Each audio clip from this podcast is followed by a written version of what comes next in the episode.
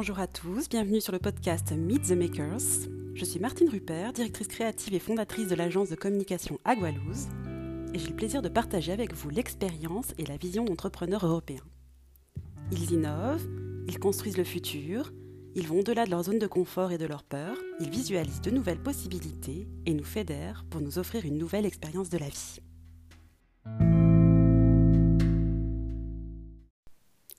Dans cet épisode consacré à l'art et son impact sur la société, j'ai le plaisir d'avoir comme invité Yo-Yo Mag, éditrice galeriste, commissaire d'exposition, qui va nous partager son expérience entrepreneur, sa vision et son amour pour l'art.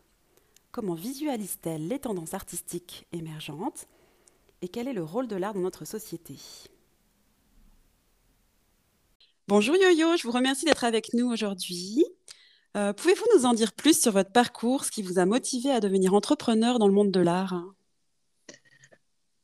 Eh bien, euh, je n'ai pas eu l'impression d'abord de devenir entrepreneur dans le monde de l'art, puisque j'ai grandi dans le monde de l'art. Donc, euh, quand j'étais enfant, on, on, participait à toutes les activités de la Fondation MAG ou de la Galerie MAG, mais également, et on adorait faire ça, euh, au lieu de jouer à la marchande, on jouait à la galeriste. Donc, euh, ça a commencé comme ça. Et euh, en fait, donc vous avez grandi dans ce milieu de l'art. Vous pensez que ça vous a éduqué et, donné cette capacité que vous avez à, être visionnaire, en fait? Je ne peux, pas, je, peux pas juger de mes, mes capacités ou, ou, pas. ce que je sais, c'est que j'ai eu la chance euh, que des, des, penseurs exceptionnels m'ouvrent à justement au regard, à la pensée, à la lecture, à, la curiosité. Euh, quand vous avez euh, Miro qui vous, qui vous parle de musique, aussi bien de Duke Ellington, sous, le, sous d'ailleurs, quoi, devant Duke Ellington qui jouait du piano à la maison, donc quoi, à la maison, à la fondation. Euh, et qu'il vous parle de Mozart à ce moment-là, ou, ou, de Jacques Prévert, ou d'André Malraux, ou de Chagall, bien sûr, et, et tous les autres, et que cette, euh, euh cette éducation, c'est comme si j'avais eu des, des, oncles merveilleux qui, qui tous m'ont m'ont livré quelque chose. Vous savez, les artistes sont dans la transmission. Mmh. faire une œuvre d'art, c'est partir du principe qu'elle va être confiée au regard des autres. Donc, c'est déjà de la transmission et du partage. Donc, je pense que, que tous, ils m'ont aussi euh, euh, appris, euh, montré, partagé, ou, ouvert l'esprit, quoi. J'espère ouvert l'esprit. Totalement. Et en fait, comment est-ce que vous pouvez décrypter les nouvelles tendances, les courants et les artistes émergents? En fait, comment vous arrivez cette enfin, vous arrivez à avoir cette capacité de, dénicher euh, les artistes qui sont en train de d'émerger Je pense que pour, euh, pour euh, je sais pas si c'est déniché, mais j'ai une immense curiosité. la couverture de mon livre qui où je suis sous le regard de, de, Picasso et Prévert qui, qui, me regardent même en s'amusant, avec un petit sourire. Je suis en train de leur parler. Euh, de les questionner. On voit bien que je les questionne et, que je regarde autre chose qu'eux, c'est-à-dire je les questionne sur, en l'occurrence à l'époque c'était un, collage de Prévert. Mais j'ai trois ans et demi, j'ai trois ans et demi et je veux savoir. Euh, donc je suis d'une curiosité euh, pas maladive parce que c'est une très bonne maladie, mais permanente. Et plus on est informé, plus on a accès à la, la nouveauté, la, la proposition, la, la, contestation, etc. Donc, je ne je, suis pas à la recherche, je crois que je suis plutôt très informée et, et qu'il y a des choses voilà, qui d'un seul coup, quand je ne connais pas, je, je veux en connaître davantage. Euh, c'est le cas en ce moment où je me, je me passionne pour les, les NFT, c'est-à-dire le crypto-art, et, et, ça fait déjà euh, euh, je vois, ça, ça a même amusé un de mes collaborateurs parce que je lui ai donné un, livre sur les bitcoins et, ce livre est, de 2017 et il m'est dédicacé. Il m'a dit, mais comment tu, pourquoi tu as ça en 2017 Personne n'en parlait en 2017. Et je dis, mais parce que, parce que j'ai découvert un truc que je ne connaissais pas, donc je voulais connaître. Donc, du coup, bien sûr que maintenant, je suis ce qu'on appelle très branché sur les NFT. Je suis même en train de préparer un livre là-dessus. Est-ce que vous pouvez euh, nous, nous, en dire plus sur le rôle de l'art dans notre société? Euh, Parce que, enfin, de tout temps, la société évolue et l'art peut aussi euh, provoquer des, enfin, des choses, fédérer, engager, faire évoluer les gens, faire bah prendre des prises de conscience, par exemple. On, on vient de se rendre compte, malheureusement, euh, de ce qu'est une, une vie sans culture. Hein, je vais être plus large que, que l'art. Euh, on vient de s'en rendre compte avec les mois qu'on vient de passer, où finalement, on nous, on nous a proposé, grosso modo, métro, boulot, dodo. Mmh euh, les, les, seules raisons qu'on avait à peu près de sortir, c'était ou d'aller travailler ou d'aller euh, acheter de la nourriture, même pas se nourrir. Et on s'est on, bien rendu compte que, que les, les, gens devenaient dingues, les gens deviennent fous. C'est-à-dire que euh, survivre ne suffit pas euh, à l'être humain. Euh, on, est, une, race animale qui a besoin de, se réinventer, de se mettre en doute, de, contester, de produire.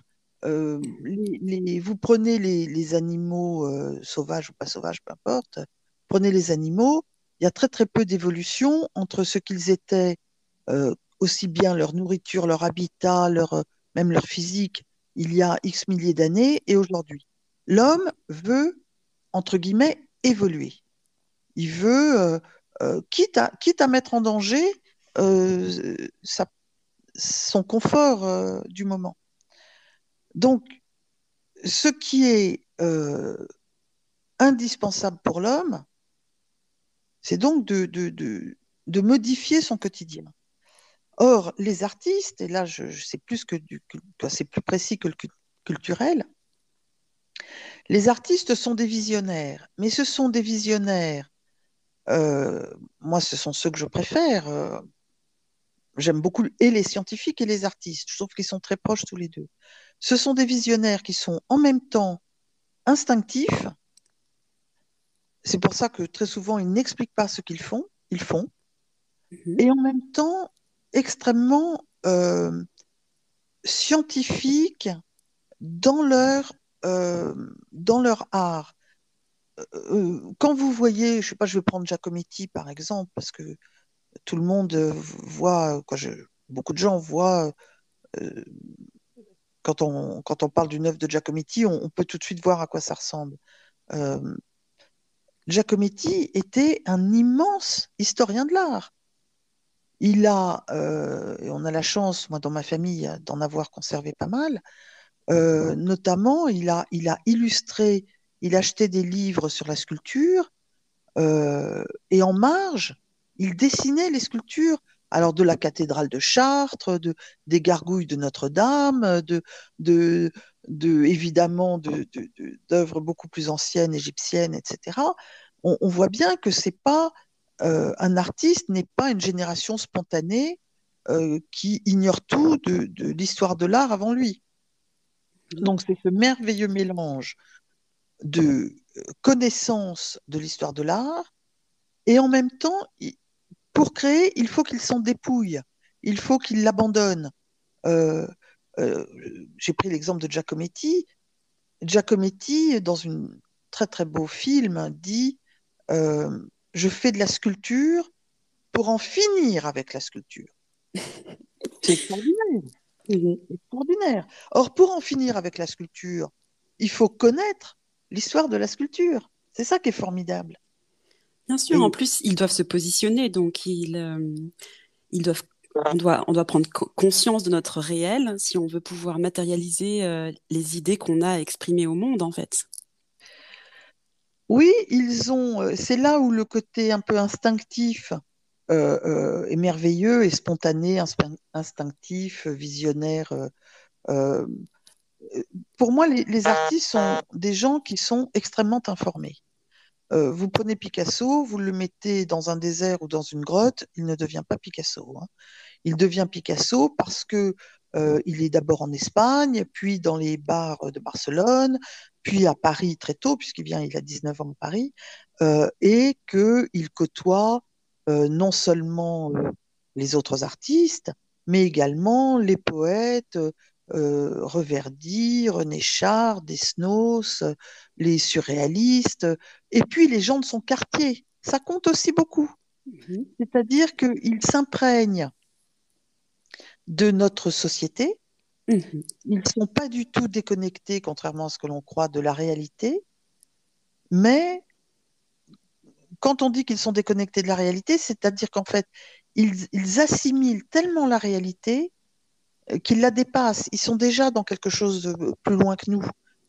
Mais, mais ce n'est pas par inintérêt de, de, leur quotidien. Au contraire, ils sont très, très, très connectés dans leur quotidien, mais ils transcendent, ils dépassent, ils, ils, euh, ils proposent, ils projettent ce mhm. quotidien autrement. Ils proposent une vision. Oui. Euh, c'est comme si en fait ils nous, ils nous révélaient quelque chose qu'on ne perçoit pas ou qu'on perçoit euh, à petite échelle en fait. Mais même eux parfois ne le, perçoivent pas. J'ai eu une grande discussion avec Aki Kuroda, qui, qui est donc un artiste japonais qui a choisi de vivre à Paris il y a maintenant plus de 50 ans, et qui est mon ami depuis plus de 40 ans, euh, sur des tableaux sur la qu'il a fait il y a euh, une vingtaine d'années, des séries, euh, j'en ai notamment un chez moi, vraiment très beau, assez grand, sur des villes. Alors on a cru que c'était des villes de science-fiction ou de projection. Alors Aki Kuroda, c'est un artiste qui, a, qui, a, beaucoup, beaucoup euh, travaillé avec les scientifiques, notamment avec euh, Hubert Reeves et avec les astrophysiciens français. Euh, et c'est incroyable parce que il y a des, phrases écrites sur, ces tableaux. Et ce que l'on vient de vivre, c'est exactement ça. ces tableaux s'appellent Space Meeting, Secret. et la, ville est complètement déshumanisée, la ville est vide. Et il y a un côté euh, euh, où l'humain est, finalement euh, en, filigrane. Et je, lui ai parlé de ces tableaux parce que vraiment, j'en ai, j'en ai un. pourtant, ça fait 20 ans que je connais ce tableau. D'un seul coup, avec ce que l'on a vécu récemment, où, on était, où la ville était déshumanisée, je, lui je lui ai dit, mais Comment tu as peint ça il y a 20 ans? Je t'en ai parlé il y a 20 ans, etc. Et il a éclaté de rire. Il m'a dit euh, Tu as vu, c'est drôle, hein c'est ce qu'est la ville aujourd'hui. J'ai dit Oui, d'accord, mais pourquoi tu l'as fait il y a 20 ans? Et il m'a dit euh, C'est vraiment. Euh, c'est vraiment, regarde comme les rues, c'est la même chose. Haussmann a fait une ville très, très, très linéaire. Elle est horrible s'il n'y a pas les, gens dedans. Et, et, elle est sublime euh, s'il y a les gens dedans. Je lui dis oui, d'accord, mais pourquoi tu as fait ça il y a 20 ans? À chaque fois, il m'a répondu à côté. Il m'a pas dit parce que je parce que je l'ai ressenti, parce que je l'ai vu. Une intuition. C'est une intuition, oui. Voilà, il m'a dit bah, bah, parce que je devais le faire. En fait, un artiste, je le fais parce que je devais le faire. C'est comme une perception euh, du réel qui, qui, matérialise en fait euh, sans vraiment parfois comprendre non plus, parce qu'ils ont de l'avance du coup sur ce qui peut se passer. Oui, et qu'ils n'essaient pas de le décrypter. Euh, c'est presque comme un, euh, c'est presque, en fait, c'est presque une, attitude euh, médiumnique. il y a, bon, il y a des choses, même avec souvent beaucoup de charlatans, mais peu importe, il y, a, des choses qui sont réelles, de gens qui réellement ont des visions et qui ne peuvent pas expliquer pourquoi ils ont ces visions. Ils ont des flashs. Eh bien, mmh. les artistes, euh, je pense à Kikuroda notamment, parce que je l'avais encore longuement ce matin au téléphone. Finalement, c'est quelqu'un qui est dans un flash permanent. Il est dans un futur euh, permanent. Euh, et, il ne peut pas faire autrement. C'est, c'est, Alors, est-ce, que, est-ce qu'ils sont proches des Asperger? Je pense souvent à, aux Asperger, notamment à, à Glenn Gould, qui était voilà, qui, avait une vision de la création, de la, de l'interprétation, de, c'est sans doute le plus grand pianiste. bon, on sait maintenant et on le voit de toute façon qu'il était totalement Asperger. Et c'est ça qui est assez intéressant, c'est que les artistes, contrairement à ce que le public qui, qui, parfois un peu, un peu revêche et, et, dit oui, ils font ça pour plaire, ils produisent, ils font ça en fonction d'eux. Non, ils font ça parce qu'ils ne peuvent pas faire autrement. Ils cherchent pas, ils cherchent pas à plaire ou à, ou à déplaire. C'est spontané en fait. Oui, en, tout cas, les artistes, les artistes que, que, que moi j'apprécie et, et, qui sont proches de moi et dont je suis proche, euh, ce, ce, ne sont pas. C'est compliqué parce que c'est en même temps leur métier, ce que souvent les gens oublient. Euh, c'est leur métier, euh, donc il ne faut pas les solliciter sans arrêt pour qu'ils offrent quelque chose ou quoi que ce soit. C'est leur métier.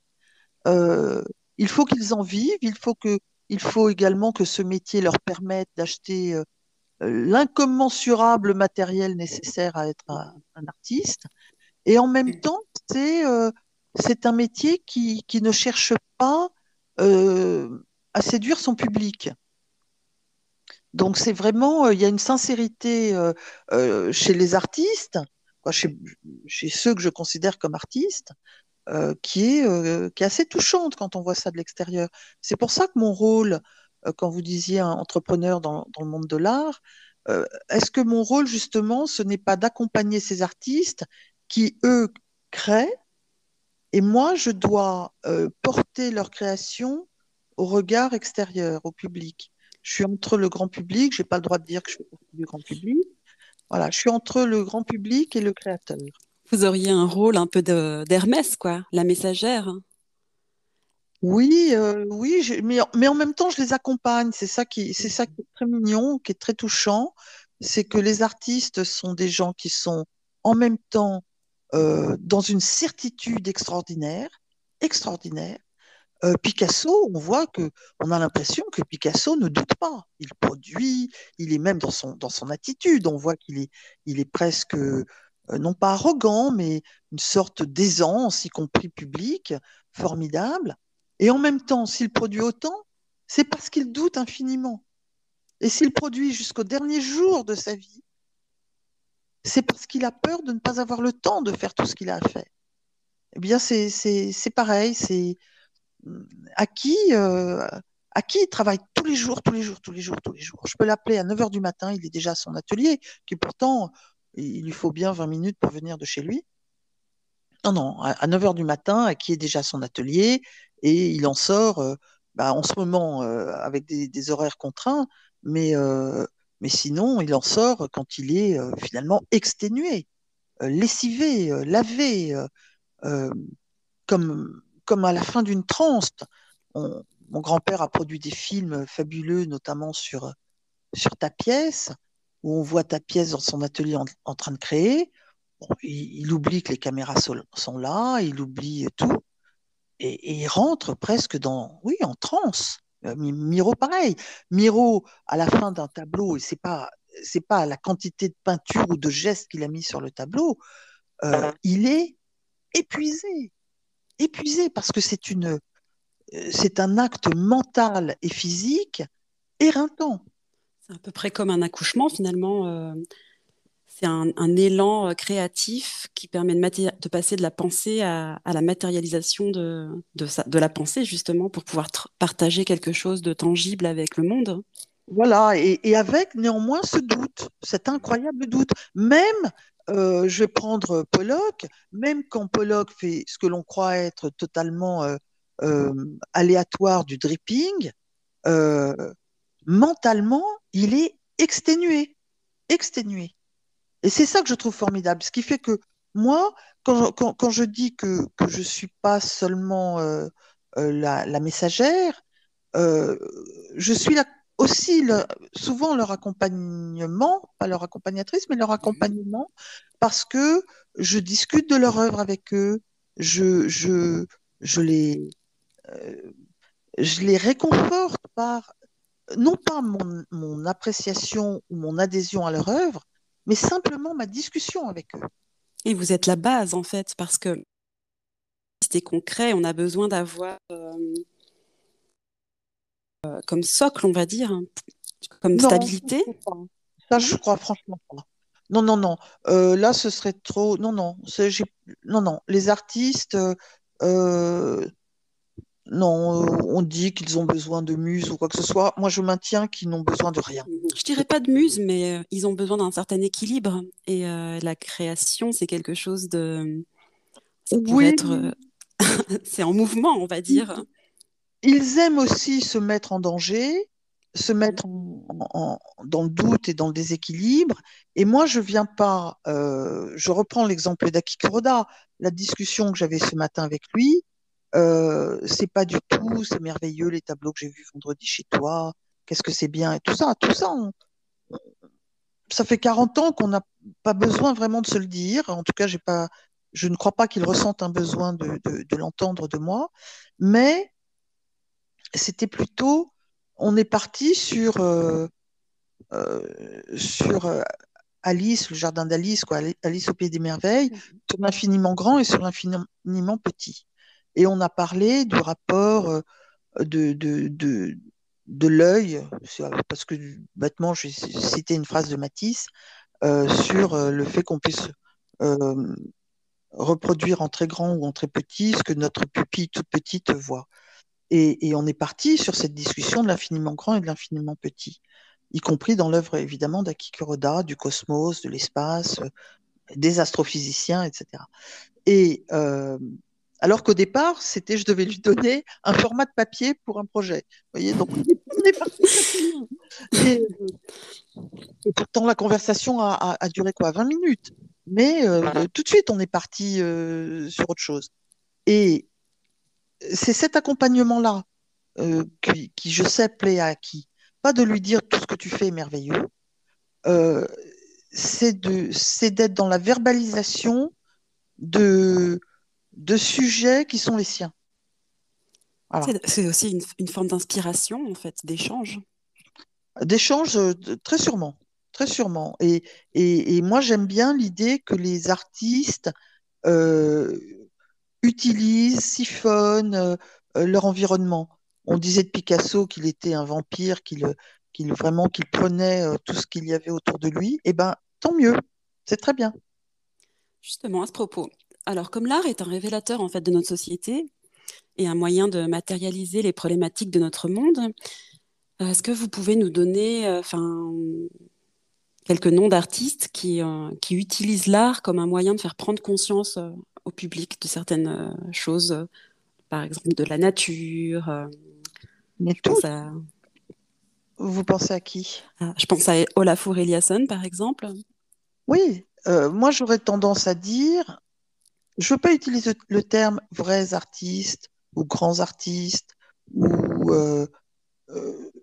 tous les artistes pour moi, quoi, ceux que je considère comme artistes, que on va dire que je vais séparer de ceux qui sont des artisans de leur œuvre, euh, ceux qui sont euh, finalement qui produisent euh, une œuvre, même si elle peut être très séduisante, n'est pas une, recherche, n'est pas n'est pas, j'ai presque tendance à dire, n'est pas une souffrance. alors oui, Olafur Eliasson, c'est très intéressant parce que son rapport à, la, à notre à notre époque, à notre civilisation, à notre société est globale. Euh, parfois on dit il fait des choses euh, dans le design ou dans la lumière ou dans rapport à la nature ou etc. Je pense que tout est tout est global, c'est-à-dire il fait une œuvre globale. Et il y a un livre euh, très très savoureux, je trouve que le mot le va bien en plus, qui s'appelle euh, En cuisine, euh, qui a été fait par le studio La Fure Eliasson. Il faut savoir que le studio euh, de La Fure, c'est presque 100 personnes qui travaillent avec lui. Donc c'est comme une petite société. Exactement. Très, oui, très, très bien organisée et en même temps très libre. Alors bien sûr que ce livre de, de, recettes de cuisine, c'est bien plus que ça. C'est un comment vivre ensemble, comment vivre en société. Alors, son livre, bien sûr, ce ne sont que des recettes végétariennes, parce qu'il a, il a conscience de, de notre époque et qu'il faut en tout cas réduire notre consommation de viande, notamment celle produite en usine, où, où on fabrique des usines d'animaux. Mais vous voyez, c'est, je vais faire un lien avec mon grand-père. Euh, on ne soupçonne pas, on sait que mon grand-père a été visionnaire dans l'art. OK. Ceux qui sont un petit peu plus avertis et qui connaissent la Fondation MAG vont dire visionnaire aussi dans l'architecture. Parce que la Fondation, elle a maintenant plus de 50 ans et elle n'est toujours pas démodée. Et elle n'est même pas datée. Euh, ceux qui connaissent encore un petit peu plus vont dire Ah oui, ah mais non, visionnaire dans la musique parce qu'il a produit Terry Riley, Lamonte Young, Sun Ra. Euh, euh, il a fait venir en France John Cage et Merce Cunningham pour faire un, spectacle avec des, décors de Jasper Jones et tout ça, c'est en 66. Vous voyez, c'est pas complètement fou. Donc, ok, il était visionnaire là-dedans. Mais ce que l'on ne sait pas, moi je considère qu'il était visionnaire en tout. Ce que l'on ne sait pas, mais que l'on peut découvrir facilement grâce à notamment à, à la fondation, qui, est visible, c'est qu'il était aussi visionnaire dans un mode de vie.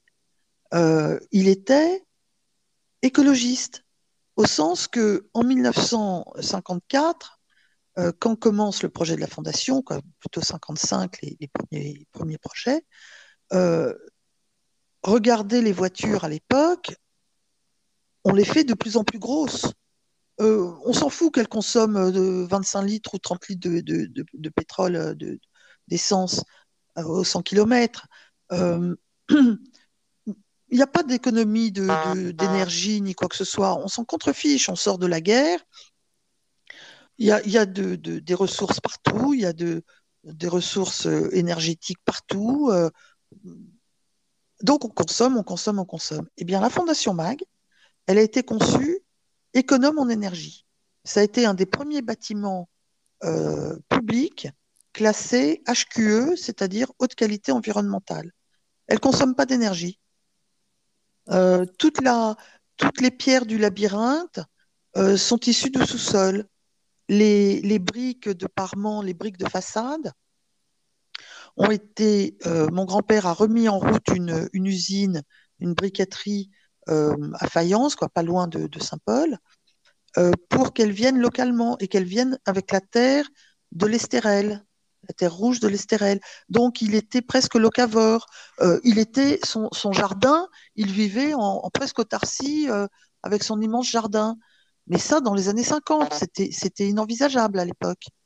Donc, je pense que, justement, la, la vision d'un Olafur Eliasson est tout à fait similaire, c'est-à-dire il n'est pas novateur dans son art, il est novateur. Euh, un point, c'est tout. Il est novateur, il est visionnaire, en tout. Et il, il, fait, il crée des, des, ponts en fait entre chaque chose, parce que tout est lié, tout est connecté en fait. C'est comme un écosystème. Tout est connecté. C'est pour ça que, vous voyez la, différence. Je vais être un petit peu méchante là. Euh, quand je vous dis que son studio compte quasiment 100 personnes, Mhm. Je trouve ça formidable.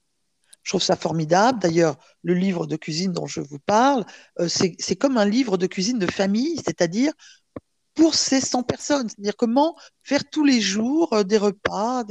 Et puis, euh, il y, a beaucoup d'extraits de, d'interviews de, personnes sur le corps, sur, sur la danse, sur le rapport de la nourriture au corps, etc. C'est plus qu'un livre de cuisine.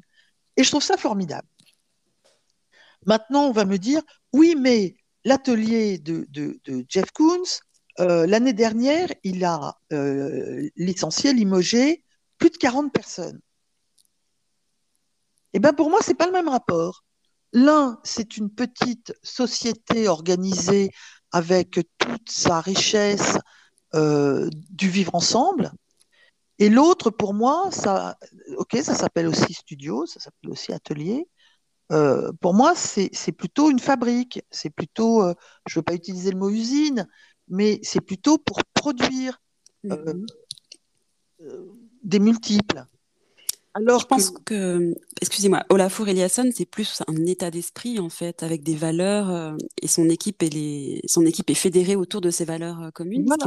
ça me fait penser à votre grand-père, à la Fondation Mac, qui aussi avait Oui, des un- artistes. c'est vraiment euh, comment organiser, euh, comment organiser le vivre ensemble une société? Est-ce qu'une société a besoin justement du rapport au corps Est-ce qu'on doit faire de la gymnastique? Est-ce qu'on on doit, euh, quelle part de, de créativité chacun doit avoir? Euh, Quelle part de, de, de rêve? Quelle part d'inutilité? Euh, vous savez, moi, je suis, je suis une provençale. hein. Je, je- mes racines, je les considère provençales. Et on, on a la chance en Provence de grandir sans se rendre compte avec la crèche. Et la crèche, il y a un des personnages les plus importants de la crèche, il s'appelle Lou Ravi. Le, le Ravi, le... en fait, c'est l'idiot du village. Et il est euh, devant le, devant le, petit Jésus qui vient de naître et il lève les bras en l'air, on le reconnaît, il a les deux bras levés, parce qu'il dit Oh, qu'il est beau cet enfant C'est-à-dire, on est, on est en train de lui dire Voilà, peut-être le sauveur de, de, de l'homme, et lui dire Mais quel beau bébé Et c'est formidable parce que qu'est-ce que ça veut dire Ce personnage très important dans la crèche? Si on doit avoir que, que 15 centons, on a l'ouravi. Ça veut dire que celui qui paraît inutile est indispensable à la société. C'est ça le vivre ensemble. C'est ça que j'adore. C'est ça l'équilibre, c'est l'équilibre. L'artiste que l'on croit inutile, l'artiste euh, que l'on dit rêveur, mais aussi le, le qu'est-ce que c'est une société riche? Qu'est-ce que c'est une société qui a réussi? Une société qui a réussi, c'est celle qui, peut se permettre d'avoir un type en marge de l'utilité, en marge de la société. Il a envie de dormir sous les ponts, mais qu'il dorme sous les ponts. Après qu'il dorme sous les ponts parce que il est indigent, qu'il n'a plus d'argent, qu'il est, etc. Ça, c'est horrible. Ça, c'est affreux.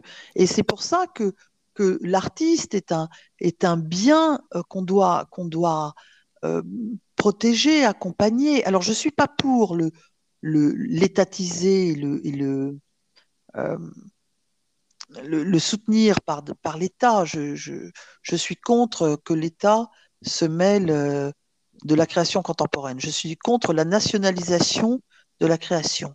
Je suis pour le soutien. Je considère que l'État, euh, bon là je suis un peu politique, mais considère que l'État doit, doit euh, préserver le patrimoine. On a déjà de quoi faire en France. Euh, Oui. et, et laisser, et laisser au, au privé la liberté de soutenir les artistes. Vous savez, c'est un, un privé qui a commandé à, à Matisse, c'est Monsieur Barnes qui a commandé à Matisse la danse. Jamais l'État ne l'aurait commandé, parce que l'État aurait fait une commission et, et, et, et- et le, le choix se serait porté sur petit dénominateur commun et non pas sur plus précis, bien sûr. euh, non pas sur la liberté. Euh, mon grand-père, s'il a pu faire la fondation, c'est parce qu'il l'a fait tout seul, sans aide, sans subvention, euh, avec même adversité de l'État. Et, et- et c'est pour ça qu'elle est aussi exigeante, parce que ceux qui, ceux- ses partenaires, c'était pas euh, le ministère ou, euh, des, fonctionnaires de, ce que l'on appelle aujourd'hui Bercy ou quoi que ce soit, c'était Calder, Miro, Giacometti, Braque, Chagall, Hubac, Tapiès, etc. Est-ce que, euh, est-ce que mon grand-père, s'il s'était appuyé sur l'État, aurait pu faire au sein d'un musée une chapelle, une chapelle consacrée, une chapelle catholique consacrée Bien sûr que non. Or, elle est- or, elle est fondamentale, cette chapelle, parce que euh, ça prouve bien que le spirituel est là, que le sacré est là. En fait, il faut laisser la place à l'art d'être. je vais être un peu trivial, l'art, ça coûte cher à faire.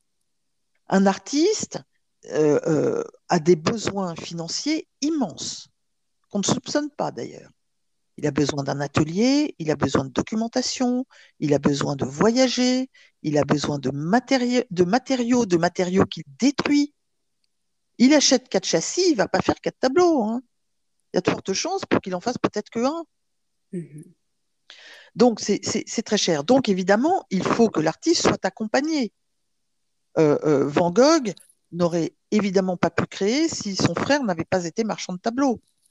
Euh, donc, euh, c'est là où le collectionneur, j'ai beaucoup de respect pour les collectionneurs, parce que les collectionneurs qui se passionnent et qui soutiennent les artistes, c'est fabuleux, c'est fabuleux.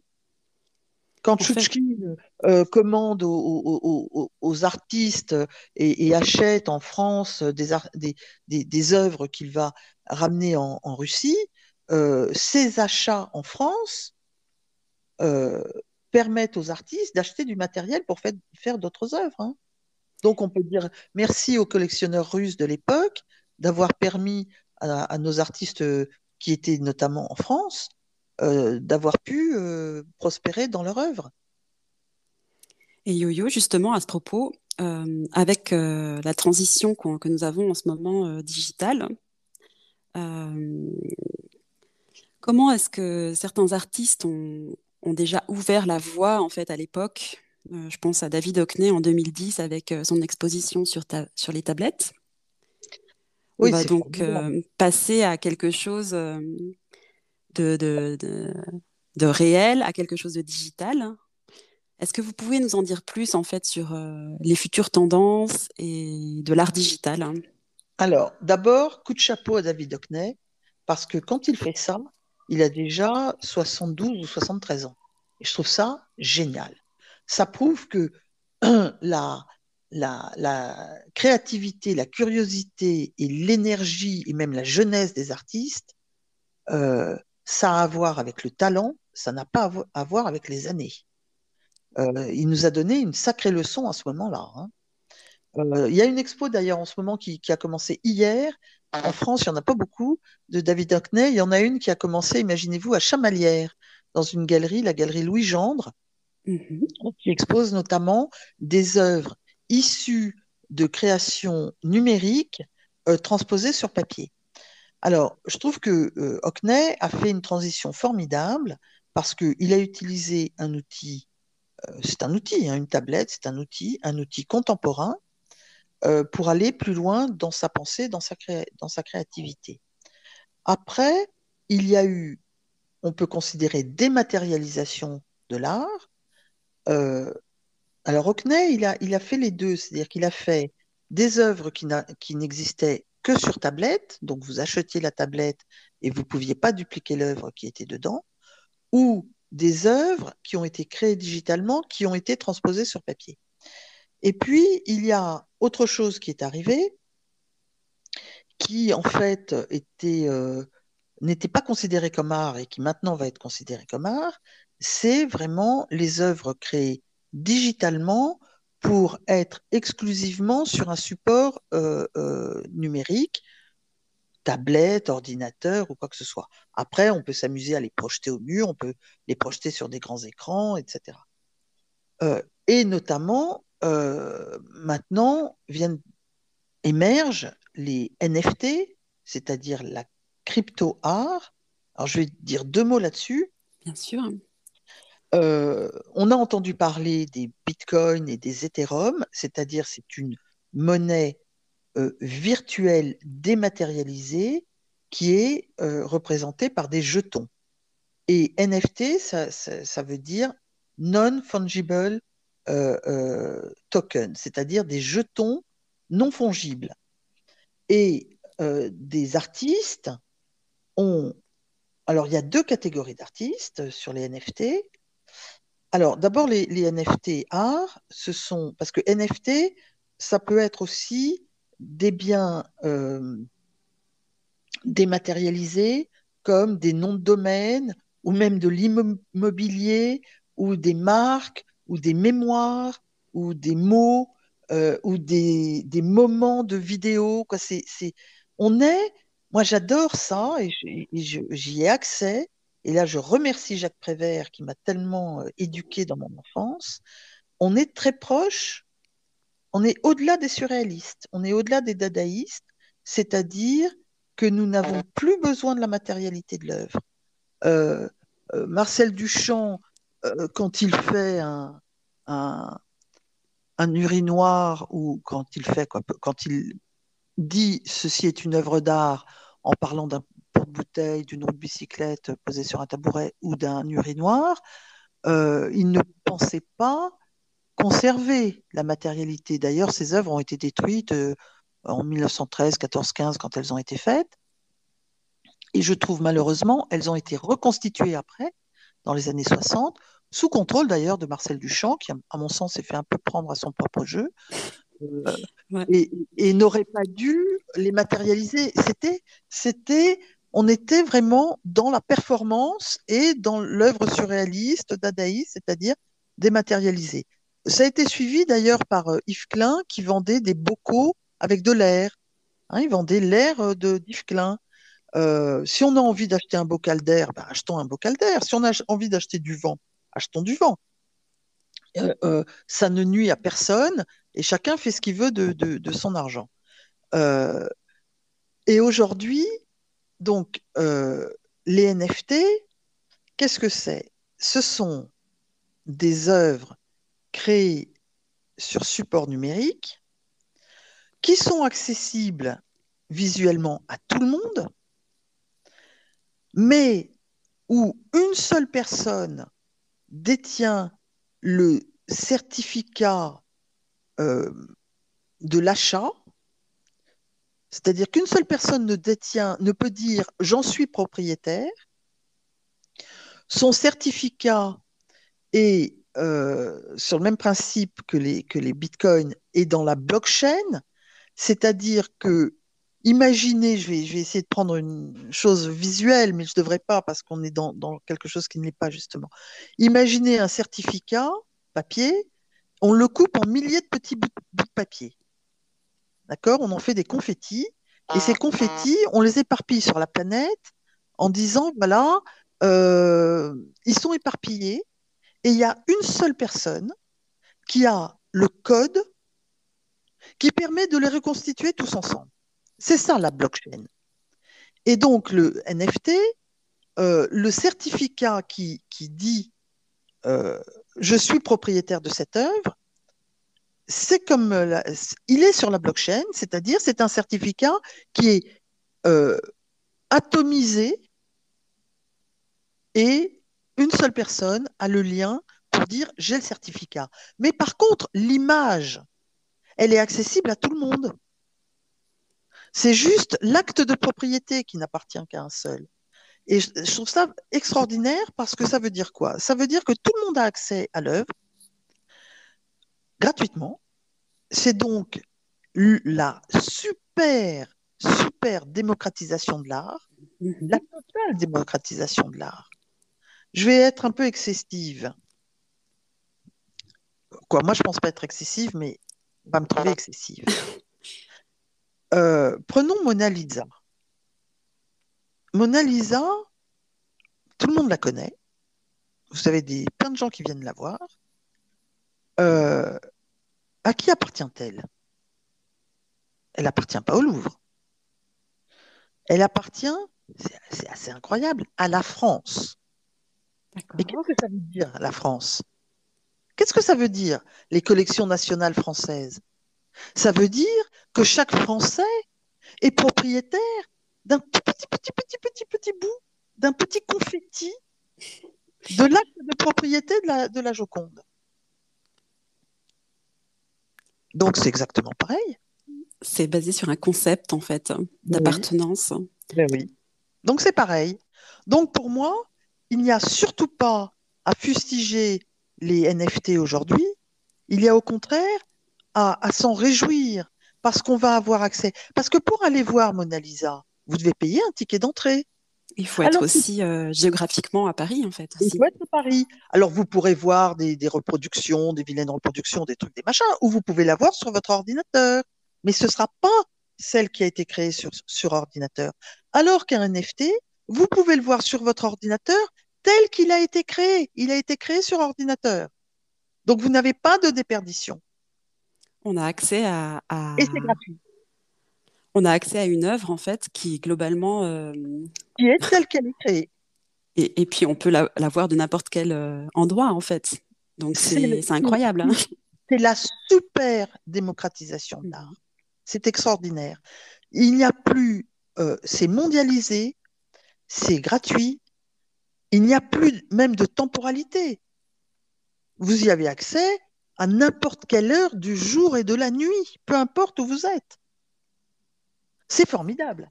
Est-ce que vous pouvez nous donner deux, trois noms d'artistes que vous suivez euh? Bon, bah, les, plus, les, on va dire un des, un des euh, plus connus, parce que ça a été un des tout premiers en 2017 qui, qui a euh, vraiment. Alors, il y a deux catégories d'artistes. Il y a les artistes qui existent auparavant, on va dire, dans le monde de la matérialité et qui transposent des œuvres en, NFT. Cela, pour l'instant, m'intéresse pas beaucoup ce que Aki Kuroda, par exemple, est en train de faire, c'est très intéressant. Parce que Aki, là encore, il était visionnaire. En 2000, en, 2000, donc il y a 21 ans, il a fait, avec un informaticien, il a fait une exposition 100% virtuelle. Et heureusement, je l'ai publié dans, un livre à l'époque. Euh, et personne n'a compris. Les, les, gens pensé que c'était des très belles vues d'exposition avec des sphères en, aluminium qui reflétait les œuvres sur les murs, qui reflétait le plafond de ce, ce qu'on croyait être un musée. Mais il n'y avait pas de reflet de photographe, il n'y avait pas de reflet de gens dedans, ni quoi que ce soit. Tout est dessin virtuel. Or, ça a été fait en 2000, il y a 20 ans. Donc, Aki, en ce moment, il est en train de. C'est un des rares artistes qui a une œuvre matérialisée et une œuvre dématérialisée déjà depuis longtemps. Donc Aki, il est en train de, préparer des NFT. Je prépare une grande expo virtuelle d'Aki Kuroda avec des, NFT d'Aki Kuroda.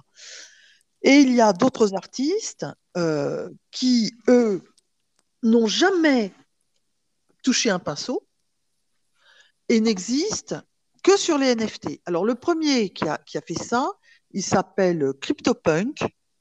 Euh, et il a fait à peu près, il a fait plusieurs milliers d'œuvres euh, NFT.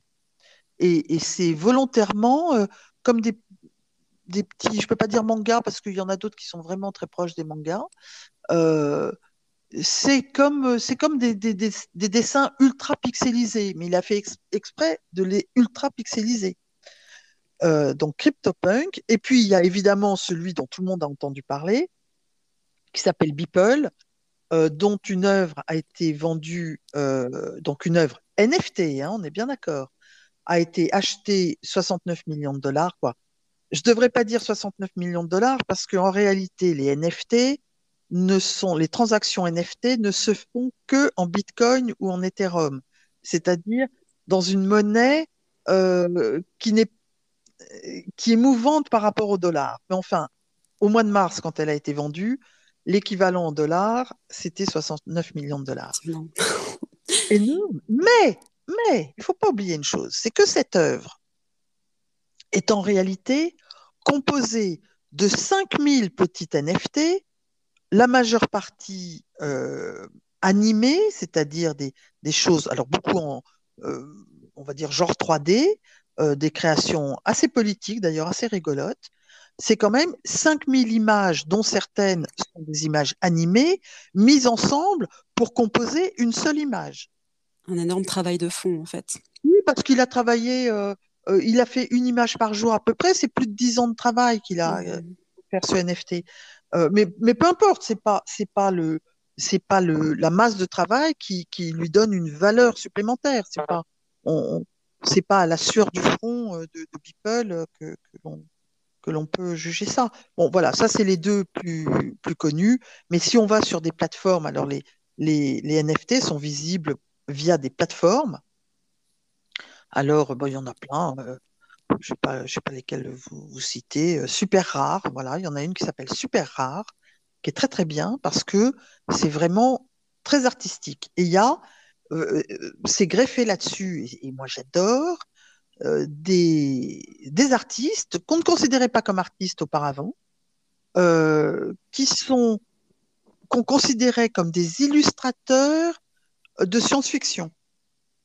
Ben, je peux vous assurer que ce qu'ils font, moi, j'adore, mais j'adore. Et en plus, c'est accessible enfin, par, par tout le monde, en fait. Donc, On peut euh, balader, on peut regarder, on peut, on peut, on, peut, on peut faire, on peut se faire son musée imaginaire. Mmh c'est vachement bien quand même. Super, merci pour ces informations. Yo-Yo, quels sont vos projets pour finir? Quelles sont les actualités de votre côté? Alors, mes actualités, c'est effectivement avec Akikuroda. Euh, là, je prépare non seulement une très grosse exposition virtuelle euh, pour juste après l'été, quoi, je la mettrai en ligne après l'été, mais également, entre-temps, et c'est ça que j'adore faire avec lui, euh, je continue à éditer des estampes de lui, parce que moi, je, suis une grande collectionneuse d'estampes, j'adore ça. et j'adore ça parce que justement, l'artiste doit les signer, ça veut dire qu'il accepte tel, chaque exemplaire, il regarde chaque exemplaire et il le valide. Euh, donc, je produis euh, pas mal d'estampes euh, avec lui là, avant l'été. et je prépare pour la fin de l'année, j'espère, avec on a beaucoup d'aléas en. Bien sûr. eh bien, imaginez-vous une exposition sur les NFT. C'est-à-dire, je vais prendre des NFT, je vais prendre les artistes, je vais le faire non seulement avec la participation des artistes, et on va immerger un public dans des NFT. D'accord, et ce sera à Paris en fait pas plus, mais si j'y arrive, ça va être formidable. Intéressant. Euh, le, projet euh, devrait se faire dans trois villes internationales, sur trois continents différents. Euh, voilà. Et j'ai une équipe absolument géniale autour de moi. J'adore parce qu'il faut en prendre plusieurs pour, pour qu'ils arrivent à mon âge. Donc, vous voyez, c'est des gens très, très jeunes. Et, et je trouve ça euh, vraiment formidable parce que euh, euh, on est à l'aube d'une révolution dans le monde de l'art, notamment avec les NFT, mais qui ne va pas faire disparaître l'art conventionnel. J'aurai toujours besoin sur mes murs de tableaux, de sculptures, de papier et d'estampes. Bien sûr. Voilà. Et Yo-Yo, comment est-ce qu'on peut vous suivre? Quelles sont vos, vos plateformes en ligne? Pour notre audience Sur euh, Instagram, euh, Yo-Yo Mag, tout simplement. Également sur euh, Facebook, et j'ai deux comptes. J'ai un compte qu'on appelle public et un compte et une, une page publique et un, et un profil privé. Et puis sur LinkedIn. Je, je suis très peu sur, sur Twitter, j'aime pas trop, c'est pas, c'est pas trop mon support. J'y suis, mais, mais je publie quasiment rien. non, j'aime beaucoup alors j'aime beaucoup euh, Facebook parce que je trouve que c'est très facile de discuter avec les gens. C'est pour ça que je garde un, profil euh, privé. Euh, quoi, privé Sur Instagram, on a vos lives aussi. Voilà, toutes mes pages sont accessibles à tout le monde et, et on peut rentrer en discussion. Je, je, je, ferme jamais les portes. Et puis, j'essaie de faire un peu des Insta Live, j'ai pas assez de temps mais de temps en temps, euh, j'ouvre un débat euh, avec un artiste ou avec un, avec un écrivain ou avec, bon, là j'en prépare quelques-uns. Et, et puis, euh, si on va aussi sur mon site internet, qui est très très simple, c'est pour la diffusion de mes estampes, mais il y a toute une partie avec la presse et avec des archives où là, je mets, par exemple, j'ai en ce moment une exposition qui s'est terminée hier à New York sur la figuration narrative, eh bien, j'ai mis tout le catalogue en ligne euh, sur mon site, euh, y compris euh, le texte de Jean-Luc Chalumeau, formidable, en français et en anglais, le texte que j'ai écrit, le texte de la, du galeriste Richard Tétinger en français et en anglais. Voilà, une, donc une vraie source d'inspiration pour l'audience. J'essaie de nourrir tout ça. Voilà, les des artistes. Bon. Ça grandit un peu tous les jours. Bien sûr. Bah, euh, l'équipe que j'ai autour de moi, on travaille sur les projets, notamment les NFT, euh, mais pour tout ce qui est le reste, tout le reste, eh ben, imaginez-vous que je travaille toute seule. Et, ben, j'adore. Vous êtes très agile. Vous nous en montrez en tout cas euh, enfin, à quel point vous, arrivez à, rebondir sur tous les supports par vos Instagram live. Bah, à, la fin de, à la fin de l'exposition de Hockney, au centre Pompidou, il y avait une phrase merveilleuse écrite sur un mur euh, et que je, que je fais mienne. La chance ne rend pas visite aux paresseux. Exactement. Voilà. Donc vous voyez, Aki Kuroda travaille énormément, Picasso, Miro, Giacometti ont tous travaillé énormément. Euh, voilà, et, et, c'est pas par hasard. Euh, alors ça suffit pas, hein. il faut le talent en plus, l'intelligence, tout ça, mais mais ça ne suffit pas. Euh, le talent ne suffit pas s'il n'y a pas une masse de travail en plus autour. De persévérance aussi. Oui, oui, oui, bien sûr. D'envie, de, de, passion, en fait, de passion. Exactement. Yo-Yo, écoutez, euh, je vous remercie pour votre partage euh, sur l'art et, euh, et, je vous souhaite bon courage pour tous vos et bonne chance, surtout pour toutes les expositions à venir et ce que vous entreprenez? Ben, c'est très gentil. Écoutez, et puis on va vous suivre. Partager ça avec avec le plus grand nombre et j'espère que les gens ont, le bonheur que je vis chaque jour dans l'art et dans le monde de l'art euh, je voudrais que beaucoup de gens y aient accès parce que c'est vraiment. Moi, j'ai pu supporter là les un an qu'on vient de passer euh, parce que j'ai le monde de l'art avec moi. Euh, quand je suis, je suis, je suis baignée de, de, dans cet univers qui, qui, qui fait que le, le quotidien finalement peut être euh, moins, moins Il est sublimé en fait. Je vous remercie infiniment en tout cas et puis euh, à très vite. Merci Yo-Yo. Merci beaucoup. Très bonne journée. Merci à vous. Au revoir.